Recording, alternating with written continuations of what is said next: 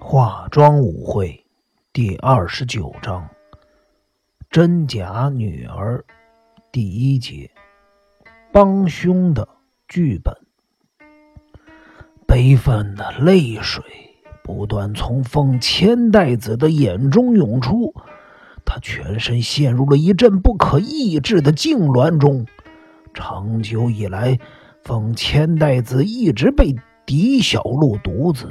蒙在鼓里，他总是以美莎的名义向奉千代子诈骗金钱。沈先生直接在桌子上排列火柴棒，借此说明色盲的遗传法则。地点是人烟稀少的浅间隐，时间是晚上九点左右，屋外正刮着台风。他和美莎围坐在桌前，在忽明忽暗的烛火的映照下，沈先生的脸庞在美莎的眼中好比是恶魔的化身一般。就在如此恐怖的气氛中，美莎了解了自己的身世，她当时一定是非常的绝望，而他已经杀过一个人。那次的杀人罪行完全逃过了警方的调查，这一点让美莎变得大胆起来了，也让她对自己更有自信。最后，美莎用氰酸钾杀害了知道她身世秘密的沈先生。金田一耕助那颗鸟窝头已经被雾气浸湿，宽松的长裤也冰冷的贴在腿上。我不知道美莎如何杀害了金村先生，或许是他在金村先生的别墅等他回来，然后再予以杀害。但是这个时候突然间，呃，出现了突发的情况，有一个目击者从窗外目睹了这件命案的发生过程，也就是在单先生倒下的瞬间，目击者大概发出了惊叫声，美莎因此。大吃一惊，急忙跑出了别墅，骑着自行车逃逸了。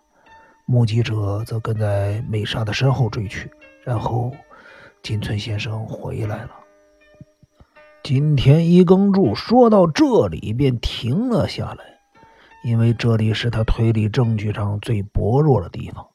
如果能够找到田代信集，也许一切都会真相大白。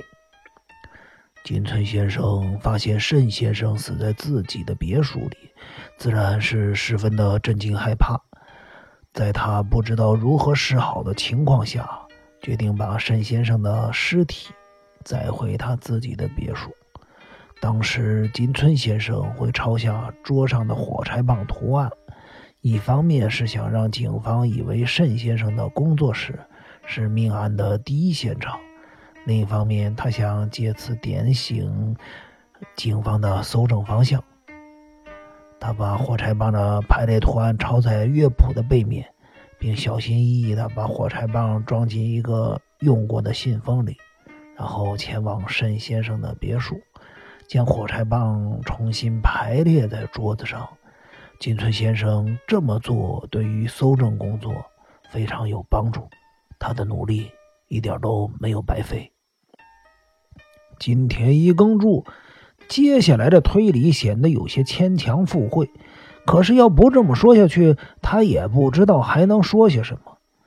当金村先生在史奇的别墅布置好命案的第一现场的舞台，再回到浅间隐的时候，他已经非常的疲惫了。因此，他想以威士忌，呃，喝着提神药一起喝下去。可是因为威士忌里面已经掺了氰酸钾，一喝下去就会要了金村先生的命，所以说他也可以说是死在美莎的手里。日比野警官和近藤刑警虽然觉得这种解说有些奇怪，却也没有提出异议。之前我们说有个目击者从后面追赶美莎。我想他应该已经从美莎的口中得知了一些事情，于是他就再度返回了浅间隐。这个目击者就是去年在清景泽和一名女子殉情的音乐系的学生。他不但是金村先生的学生，也是去年八月十五日晚上在白桦营和狄小璐先生谈过话的人。原来这个年轻人打算在八月十六日下午和一名女子殉情，结果女的死了，他却意外获救。同一天早上，当他得知神门水池的浮尸就是前天在白桦营跟他交谈的人。同时，也是金村先生的妻子凤千代子女士的第一任丈夫的时候，他便觉得事情有蹊跷，因此他会选择和去年的同一时间二度造访清景泽。这究竟是为了对狄小璐先生命案有更深入的了解？还想是在这里自我了结，追随他的女友长眠于地下，这就不得而知了。不过，这名年轻人拥有一把点二二口径的手枪，他是为了自杀才把枪带在身边的。此时，奉千代子的泪水已经干涸。他专心地听着金田一耕助说话，之后才可以转告飞鸟中西。狄小璐独自仍然抱着信乐烧的茶碗，一动不动地坐在那里。他打算听完所有的事情的来龙去脉，再做反应也不迟。这位目击者在八月十三日晚上来到浅间营。他在当天下午就已经到了星野温泉，跟金村先生见过面了。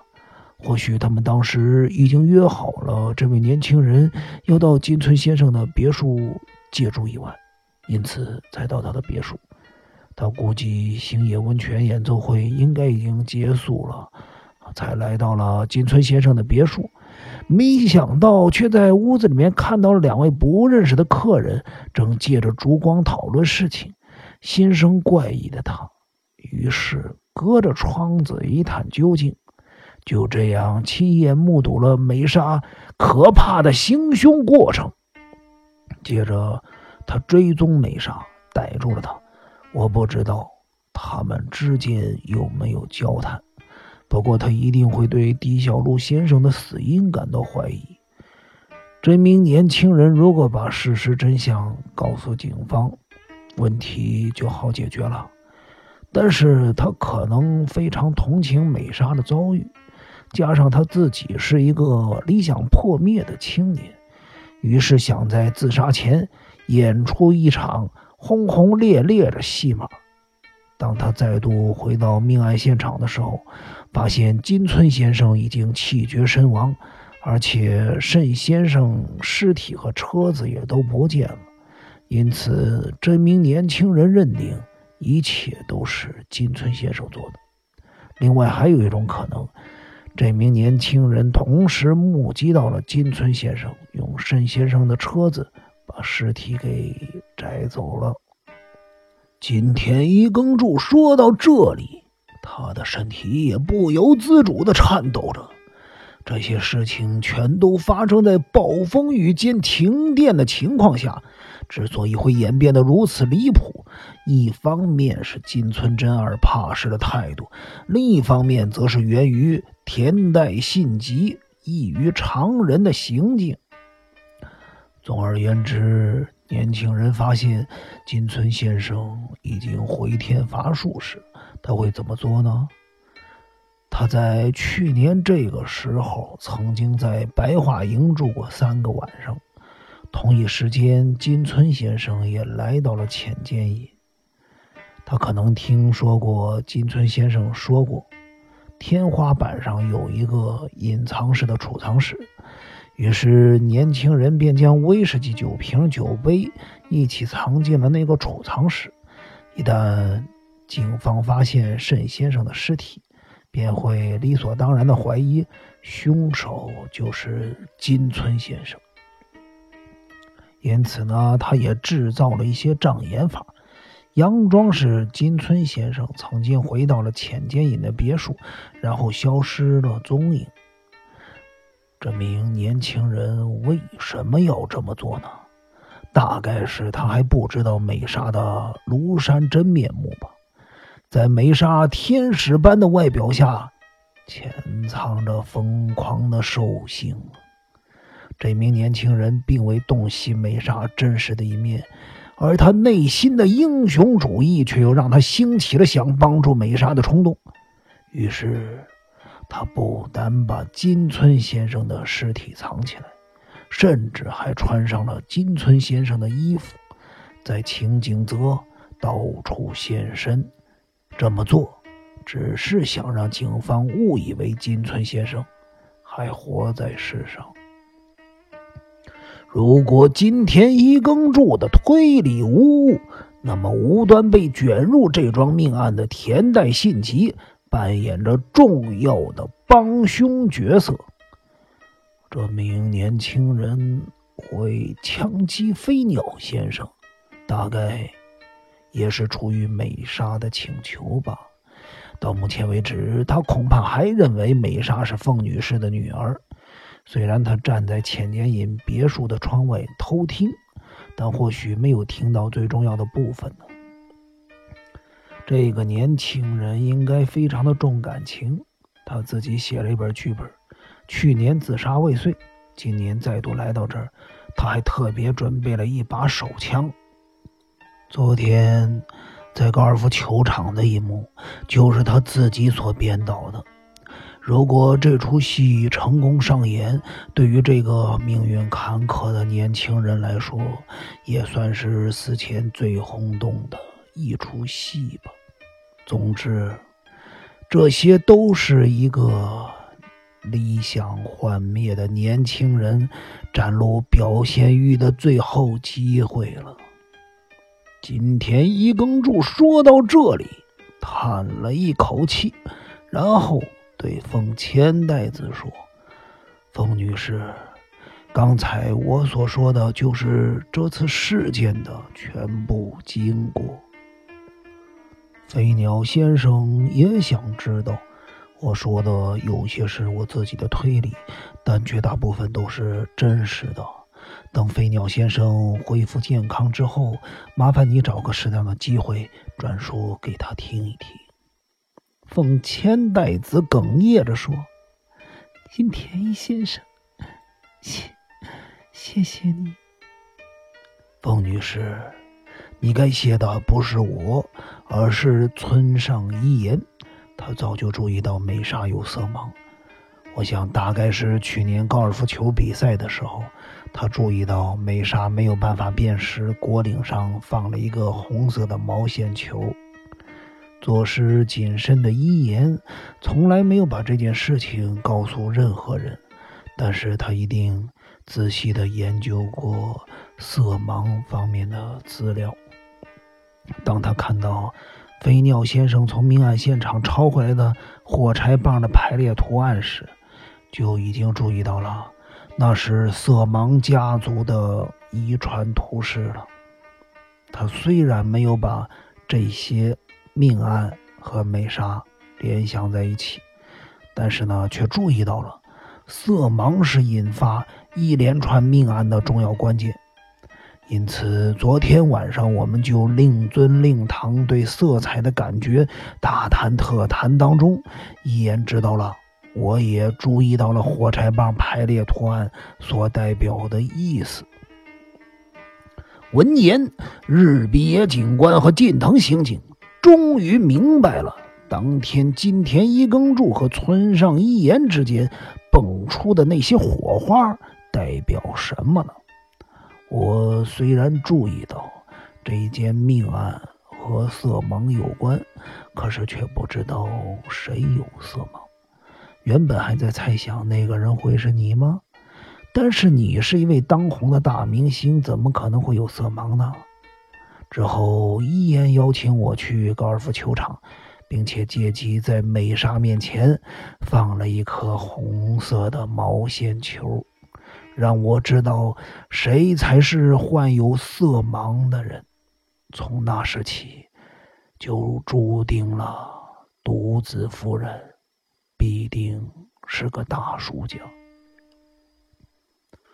狄小璐独子仍然一副处之泰然的模样，他知道，只要手里一直抱着那只茶碗，任何人都不敢从山崖上面跳下来。山崖上有许多配枪的办案人员，可是任谁都没有自信，只击中那只茶碗，而不伤到狄小璐独子。独子夫人，你害死了正牌的美莎。你经历过东京和冈山的两次空袭，我请警方调查这件事儿。冈山空袭是发生在昭和二十六年六月二十八日晚上，当时冈山一片混乱，由于来不及发出空袭警报，全城陷入了一片混沌局面。你应是在那时失去了美沙。穷途末路，两次空袭就让你一无所有。若日本战败的话，又会变成什么样的局面呢？昔日贵族所享有的一切恩典、荣耀和特权，都荡然无存。聪明如你，怎么会不知道这样的情况？狄小璐先生。或许还会生还返乡，可是他靠不住。如此一来，你唯一能够依靠的就是风女士了。风女士不仅才貌双全，而且做人光明正大，但真正吸引你的是他拥有的经济能力。你不想放掉这棵摇钱树？但是问题是，你已经失去了牵绊凤女士的唯一法宝——美莎。梅莎死了，因此你急于找一个替身。独子夫人，你究竟从什么地方找来这么一个冒牌的美莎？金田一耕助说到这儿，整个人已经怒不可遏了。